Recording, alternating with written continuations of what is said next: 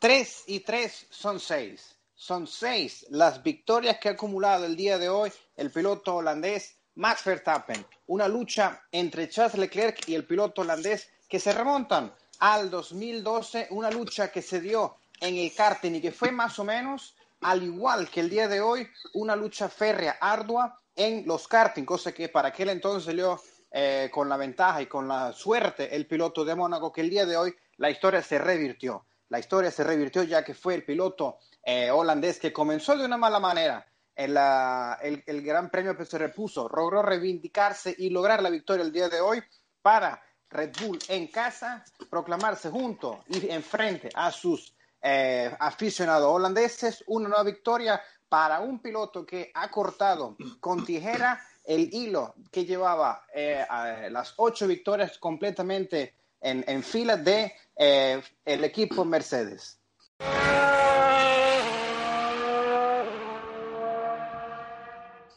Sean bienvenidos todos a otro episodio de F1 en español. Desde aquí, desde Barcelona, España, Leonardo Leone les saluda. Y Cristian González Rocco, un placer desde Argentina. Un periodista con una alta trayectoria y una eh, experiencia eh, impresionante. Columnista de Sport and Taste Sports, relator del Campeonato Mundial de la Fórmula 1, el canal F1 Latinoamérica y en, en, eh, sigue en activo en la plataforma Carburando un placer, eh, Cristian, y muchas gracias por estar con nosotros aquí en F1 en español. Leonardo, ¿cómo estás? Un gusto, gracias por eh, comunicarte conmigo y bueno, va, vamos a tratar de eh, analizar un poco lo que se está viviendo, ¿no? Eh, en este mundo de la Fórmula 1 que tanto nos apasiona y sobre todo después de un gran premio que, como el de hoy, que nos dio un poco de eso que, la gente va a ver cada vez que compra un ticket o enciende el televisor. Sí, tal cual. Es así, Cristian, como mencionabas tú. Y para hacer un, eh, para empezar el programa de hoy, eh, comenzamos haciendo lo que el, podio. El podio del día de hoy fue la victoria de Max Verstappen, que es su segunda victoria al hilo, ya que el año pasado consiguió también la victoria aquí en Austria. La segunda posición, Charles Leclerc. En la tercera posición, Valtteri Bottas. En la cuarta, eh, Sebastian Vettel. En la quinta, Lewis Hamilton. En la sexta, Landon Norris. En la séptima, Pierre Gasly. En la octava, cabe destacar la impresionante presentación que hizo el día de hoy el piloto madrileño Carlos Sainz, que arrancó en la, en la decimonovena y terminó en la octava posición. En la novena, Kimi Raikkonen y en la décima posición Antonio Giovinazzi, que es la primera vez que consigue puntos en la Fórmula 1 esta temporada. ¿Qué te ha parecido, Cristian, para empezar eh, el programa de hoy? La, la manera en cómo comenzó el, el, Gran Premio, en cuanto también a estrategias, la, la, recordar también que en cuanto a los equipos que partían el día de hoy, solamente fue Ferrari uno de los pocos que tenía eh, puesta en su monoplaza las, eh, las gomas más blandas, la, las gomas claro. rojas, cosa que Max Verstappen alargó su stint un poco, unas 10 vueltas en aproximadamente en relación a Charles Leclerc y le dio también un poco más de ventaja, cosa que viendo cómo arrancó y luego cómo se repuso, fue impresionante la manera en cómo sobrepasó a Bottas, a Vettel y ya la manera en cómo venía recortándole a Leclerc, que tenía a lo sumo en la vuelta número 40, tenía una diferencia de 5.1 segundos, 5 puntos bajos de, de, diferencia segundo y cosa que en el primer sector y ya era muy bajo en, en, cuanto a los tiempos que tenía con el Monegasco, cosa que se vio que ya para los últimos compases de la carrera sobrepasó al piloto que iba de primero y que todavía se le sigue negando la victoria al piloto con, la, con el dorsal número 16, el piloto joven de eh, la escudería Ferrari. ¿Qué piensas de todo esto y cómo si eh, era sancionable también? Porque recordar que estuvimos unos cuantos, unas cuantas horas luego de haberse dado el resultado de la, de la carrera para esperar la decisión de, la, de, la, de, los comisarios a ver si era sancionable o no la acción que, que incurrió en, la, en, los últimos compases en Verstappen con eh, Charles Leclerc. Bueno, eh, vamos por partes, ¿no? Eh, en principio hay que tener en cuenta que si bien son todos pilotos experimentados, cuando arranca un fin de semana con un incidente, eh, digamos que lleva un tiempito reponerse a esa situación y, ir al límite en cada uno de los sectores. Eh, hubo dos golpes fuertes, uno fue el de Botas el viernes y otro el de Verstappen, de autos que se golpearon.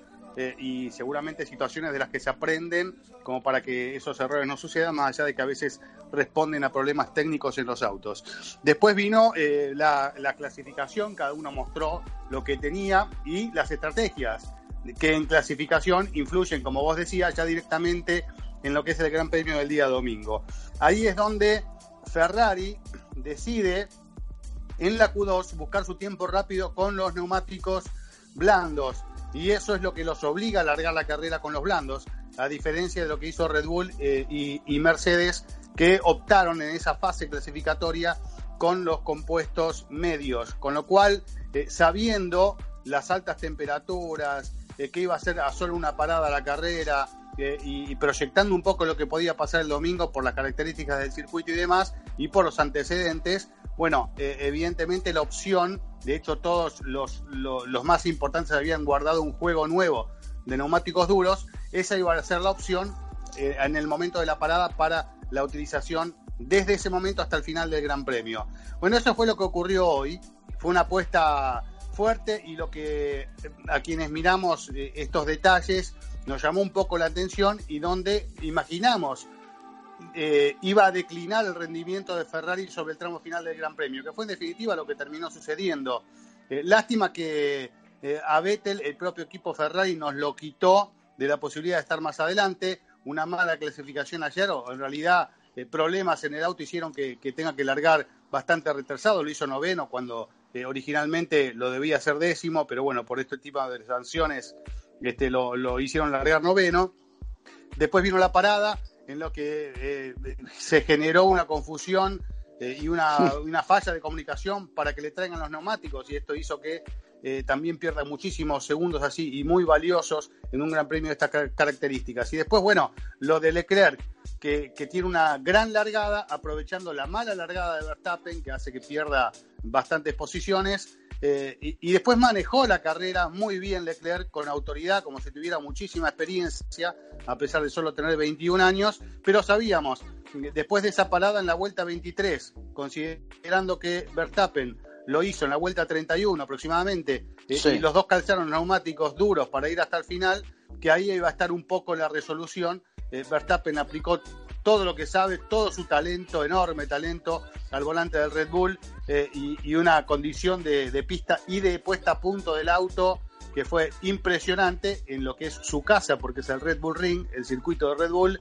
Eh, y bueno, esto hizo que pueda avanzar de esa manera tan espectacular y, terminar la carrera eh, volcándola a su favor después de dos intentos claros, ¿no? El primero que no salió aprendió de esa situación. En el segundo, en lugar de dejarlo entrar a Leclerc, dejó el auto puesto.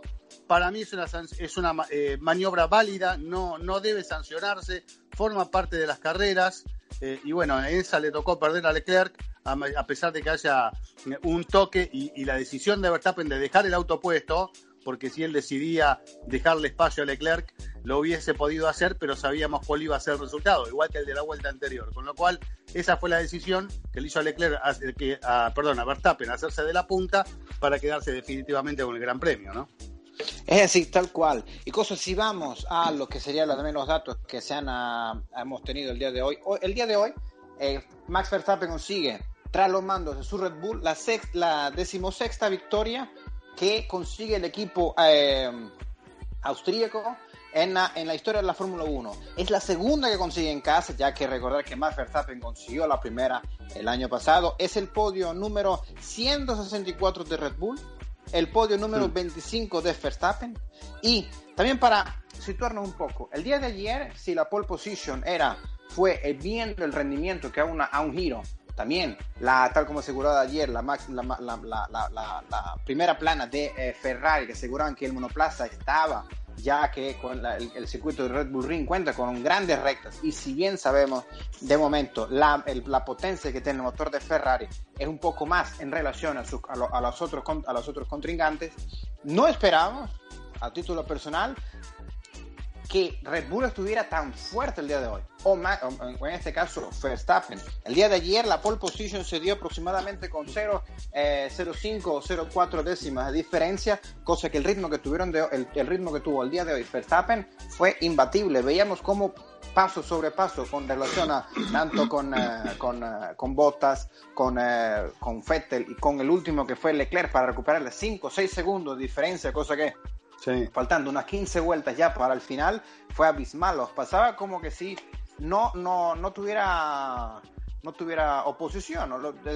Con, Leclerc tuvo un poco más de oposición, pero con relación a eh, también la habilidad con que cuenta Verstappen y la madurez con la que cuenta el piloto de Holanda y también eh, hablando un poco sobre los dos talentos nuevos, emergentes con que cuenta la Fórmula 1 de momento y sin olvidar a Landon Norris, que cada vez impresiona más y cada vez hace mejor papel, con un monoplaza que si bien no está a la altura de Red Bull, Ferrari o, eh, o Mercedes, es un piloto que siempre está ahí, un piloto que siempre, un piloto cauto, que sabe dónde actuar, un piloto que siempre sabe eh, conservar su monoplaza y exprimir al máximo su monoplaza, su McLaren, cosa que también sabe hacer Carlos Sainz. Pero estos, hablando un poco sobre estos tres pilotos con los que estuvieron muy en, la, en palabras de todos y, en palabras de muchas personas y en, en la carrera durante toda la, hora y media aproximadamente, las 71 vueltas del Gran Premio de hoy, fue muy buena la actitud de los tres, pero destacar la, la, el comportamiento y la performance que tuvo el, día de hoy eh, Max Verstappen fue impresionante. Viendo la arrancada, se quedó un poco atrás, pero poco a poco fue recuperando, fue recuperando y eh, mala suerte. Y pienso que la, la Ferrari, por eh, la decisión del día de ayer, la, tuvo que de, de, de, colocar, tal como mencionas tú, los neumáticos para hacer en la Q2 el mejor tiempo, fue que tuvo que un lastre más que nada para el día de hoy, cosa que no pensaron a largo plazo y fue más que nada pensando en un giro. No lo sé, yo pienso que así porque eh, viendo también la, la correlación, si, si, bien se dice que sí, se dice que no, que no existe correlación o que la, o la que SF90 tiene ciertos problemas para encontrar la eh, temperatura idónea en los neumáticos y ya se confirmaba durante esta semana que no se volverá a la eh, banda, de rodura, banda de rodura del año pasado y con este año es cuando tienen más problemas más, la Ferrari, cosa que y recordar que el, único contacto que existe entre el monoplaza y el asfalto es neumáticos. Al no funcionar neumáticos, pienso que no hay potencia que valga o velocidad que valga si no hay correlación entre una cosa o la otra. Sí, sí, sin lugar a dudas, ¿no? El tema del neumático siempre se dice que un auto eh, y toda la ingeniería que hay sobre un auto se construye sobre la base del neumático, ¿no? Eso es primordial para trabajar sobre las suspensiones y para sacar el mayor beneficio posible. Eso es lo que pasa en la Fórmula 1 y en cualquier competición donde se saben hacer las cosas bien. Eh, me parece que volviendo al hecho del resultado final, eh, bueno, Red Bull evidentemente siempre se ha destacado por tener un chasis fantástico eh, y, bueno, lo han manifestado cada vez que pudieron. Cuando hay condiciones de asfalto que también, o meteorológicas, que predisponen de otra manera a aquellos que por lo general marcan la diferencia, es donde ellos pueden eh, dar un pasito más adelante. Cuando llueve, cuando está resbaladizo, o como en este caso, cuando existe un circuito de estas características y hace calor, ¿no? El calor es un factor que todavía, y ahora meto eh, en la discusión al tema Mercedes, al equipo Mercedes, el calor es algo que Mercedes desde hace años no ha podido resolver del todo bien, a la misma altura y medida que Ferrari y que Red Bull.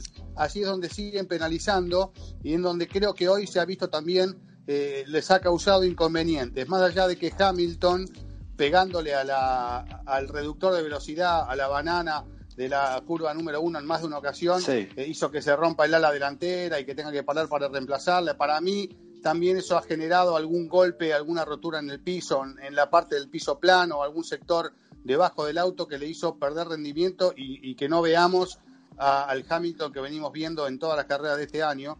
Eh, pero Bottas tampoco estuvo tan a la altura de las circunstancias y, y también como que le faltó un poco más. El calor creo que ha influido, el calor es algo que resuelve muy bien Ferrari desde hace muchos años y esto lo han aprovechado al máximo más allá de que se les escapó la victoria así sobre el final porque bueno, evidentemente en Red Bull han, logrado con Verstappen tener un, rendimiento supremo ¿no? a la hora de la definición que lo lleva a quedarse con este triunfo y a sacar a Mercedes de, esta monotonía que nos venía mostrando el 2019 con todas victorias para ellos, ¿no? Eh, me parece que hay que, tomar un poquito esto también que digo para analizar lo que hemos vivido eh, y además destacar que Honda vuelve a la victoria en la Fórmula 1, ¿no? Después de tantos años, un motor Honda ahora dentro de lo que es este, la, la escuadra Aston Martin Red Bull Racing bueno, nuevamente a ponerse en el primer peldaño después de tanto sufrimiento, de tantas amarguras con McLaren, de tantas caras largas de Fernando Alonso que me tocó eh, compartir en más de una ocasión en el paddock, de todo, todo ese sufrimiento, eh, las, discusiones, el, GP2 Engine de Japón aquella vez, Sin la radio, y todas esas cuestiones que vimos que, que formaron parte de un desarrollo que los japoneses este, saben manejar muy bien. Ellos saben que tienen un objetivo y que eh, trabajan a largo plazo y el que persevera triunfa, ¿no? Y cuando eh, Honda, eh, con la filosofía japonesa, aplica esto, evidentemente los resultados en algún momento llegan y bueno, ha llegado aquí en Austria este fin de semana la primera. Es así, sin duda, recordar la última victoria, Cristian, la última victoria que tenía, eh, puso en el podio, en la primera posición, a un motor Honda fue por allá, en el año 2000, 2006, eh, cuando consiguió la victoria en el Gran Premio de Hungría, el piloto, el piloto Jenson Button, cuando por aquel entonces consiguió hace unos cuantos años ya, unos cuantos, unos cuantos lustros, que un motor nipón no, no conseguía eh, una victoria en la Fórmula 1. Y también recordar también recordar, y yo pienso que también puede estar en la, en la pienso que es un tema. Hemos visto al principio y al inicio de la temporada a un Valtteri Bottas con una actitud diferente, a, una, a un Valtteri mm. Bottas con ganas de ganar. Pienso que a medida que han pasado los grandes premios, esa actitud de, de Valtteri Bottas ha cambiado un poco, ha mermado un poco y ha disminuido, no lo sé. Ha tenido una, ha empezado muy arriba y a medida que van pasando los grandes premios, la, el, se ve una, no, no, se ve cómodo el piloto finlandés, vuelve a lo que veíamos el año pasado y a lo que vimos en la, con, como, como, compañero con Luis Hamilton, no se ve como, como comenzó. Eh, no es igual, un sí. Valtteri Bottas que ha partido en una misma temporada, han estado dos Valtteri Bottas, no lo sé. Pienso que ha sido muy diferente la manera como empezó en Australia pensábamos, de momento falta, quedan muchos, muchos eh, grandes premios aún para terminar la temporada, pero aquel Valtteri Bottas que ganó la primera la carrera, la primera carrera de este año, en comparación al que hemos visto hoy, al que hemos visto hoy fue eh, un poco perdido, casi ni apareció, pudiésemos decir, y, y, han sido varios grandes premios en los que el piloto finlandés no ha aparecido y esa actitud cada vez la ha perdido. Yo no sé ¿O qué piensas tú, Cristian, en relación a, a Valtteri Bottas? Yo, en principio, que compartir un equipo con Hamilton eh, en el momento que está pasando no es fácil ni para Bottas ni para nadie, ¿no? Eh, yo estoy convencido que el que hizo que se retire, a pesar de haber perdido el campeonato con Rosberg, el que hizo retirar a Rosberg es Hamilton, porque la presión que debió soportar Rosberg en aquella temporada eh, fue terrible. Y, y, y verlo a Hamilton como en cada conferencia, en cada situación, aprovecha para meterle presión a su compañero y a sus rivales, es impresionante. Es una máquina de presionar a los demás eh, para, beneficio propio, además de ser un excelente piloto, alguien que no se equivoca al volante, que comete muy poquitos errores eh, y eso es lo que hace que hoy tenga cinco campeonatos del mundo, pero eh, les come, eh, como decimos nosotros, les come la cabeza a sus rivales y a sus compañeros de equipo. Me parece que esto lo está sufriendo Botas también, de alguna manera, porque es como que llega un momento que, no pueden superar determinada situación, se ven superados por Hamilton y como que no, no le encuentran la vuelta para poder estar a su nivel. Y lo mismo me parece que está pasando con Vettel. Yo creo que Vettel tiene un, gran problema que eh, estaría, mira, eh, no lo puedo asegurar porque evidentemente uno no, no, está ahí como para poder corroborarlo, no tiene estudio ni nadie que se lo cuente, pero para mí es un tema psicológico el que hace que Vettel no esté rindiendo al mejor nivel, como en su momento demostró, ganando cuatro campeonatos del mundo o haciendo carreras impresionantes. Creo que Vettel necesita poder superar esta situación porque lo mismo que hizo Hamilton con muchos de sus rivales, lo está haciendo con Vettel y, le está ganando. Lo hizo ya en las últimas temporadas y ahora con Ferrari, que tal vez no está en el mejor momento, pero bueno, eh, en algunos momentos sí pudo de repente dar un paso más adelante y quedarse como en la victoria de Canadá, que si bien yo no estoy de acuerdo con la sanción a Vettel para mí la carrera debió ser de él, esa situación se genera porque el alemán comete una equivocación. Eh, y, si no hubiese cometido ese error, no estaríamos hablando de este tema. Entonces, me parece que Hamilton lo va llevando a, a Vettel a tener menos rendimiento del que debiera tener si estuviese en su plenitud mental o con todos los cañones apuntados hacer las cosas bien. Eh, eh, diferentes con Leclerc. Leclerc, con resultados, de alguna manera, también está influyendo en, la debacle de, rendimiento de Vettel. Así que eh, el alemán va a tener que resolver estas cuestiones urgentemente porque si no, este ya es, digamos, el camino a su retiro de la Fórmula 1. Sí, sin duda. Por ejemplo, veíamos como, tal como mencionabas tú, Cristian, el, error que incurre en, la, en, la, luego en la penalización de, de Vettel es eh, sale de pista por el error que mete presión Hamilton a Vettel y sale.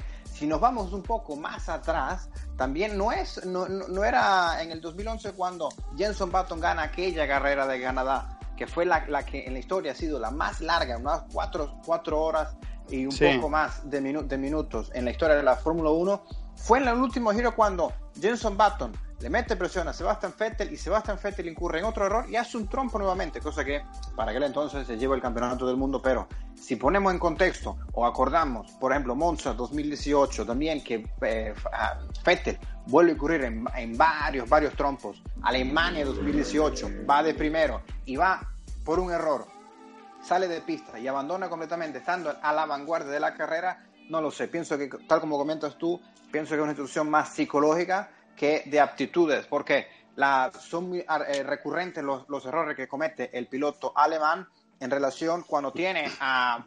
El, el, más asiduo pienso que es Luis Hamilton que tiene detrás cuando, cuando, cuando va a realizar una acción o un sobrepaso, pero eh, em, es tal cual como mencionas tú, una, una, situación ya más psicológica que en cuanto a carrera. Y si tiene ya otras, em, otras eh, situaciones, por ejemplo, que el, el, coche no le va como va, no quiere cómo vaya, si en relación a lo que veíamos cómo iba aquí en, la, en los test de pretemporada en Barcelona, a cómo va, ha ido durante toda la temporada y también tiene otro, otro factor como es Charles Leclerc, que amenaza cada vez más su situación y eh, tal como el día de hoy, Charles preguntó por radiocomunicación si que le avisaran cuándo podía presionar un poco más y hmm. en el equipo nunca le, nunca le aseguraron cuándo tiene que apretar un poco más. Cosa que, si el piloto asegura y pregunta que cuándo tiene que, cuando él, es el único que sabe, o el que más sabe, ya que está sentado en ese monoplaza. ¿Hasta dónde puede ir? Exactamente, hasta dónde puede llegar y hasta dónde puede ir es el, el, rendimiento de, de, ya sea de gomas o, si puede sacarle un poco más de agua o más de jugo. Claro, pero eso, eh, Leonardo, de alguna manera tiene que ver por el planteo que hacen los pilotos de que corren todo el Gran Premio cuidando los neumáticos, ¿no? Eh, eh, y que ellos pretenden hacer otro tipo de carreras, poder ir más al límite durante todo el Gran Premio eh, y no tener que andar cuidando la goma como para este, poder llegar hasta el final. Ese es uno de los factores que creo que, van a tener que trabajar mucho en la categoría para poder resolver, ¿no? Porque en su momento era el cuidado del combustible. Entonces yo decía, ¿cómo puede ser que un piloto esté corriendo viendo de gastar menos combustible porque si no, este, eh, no, esa no es la esencia del automovilismo y de la Fórmula 1.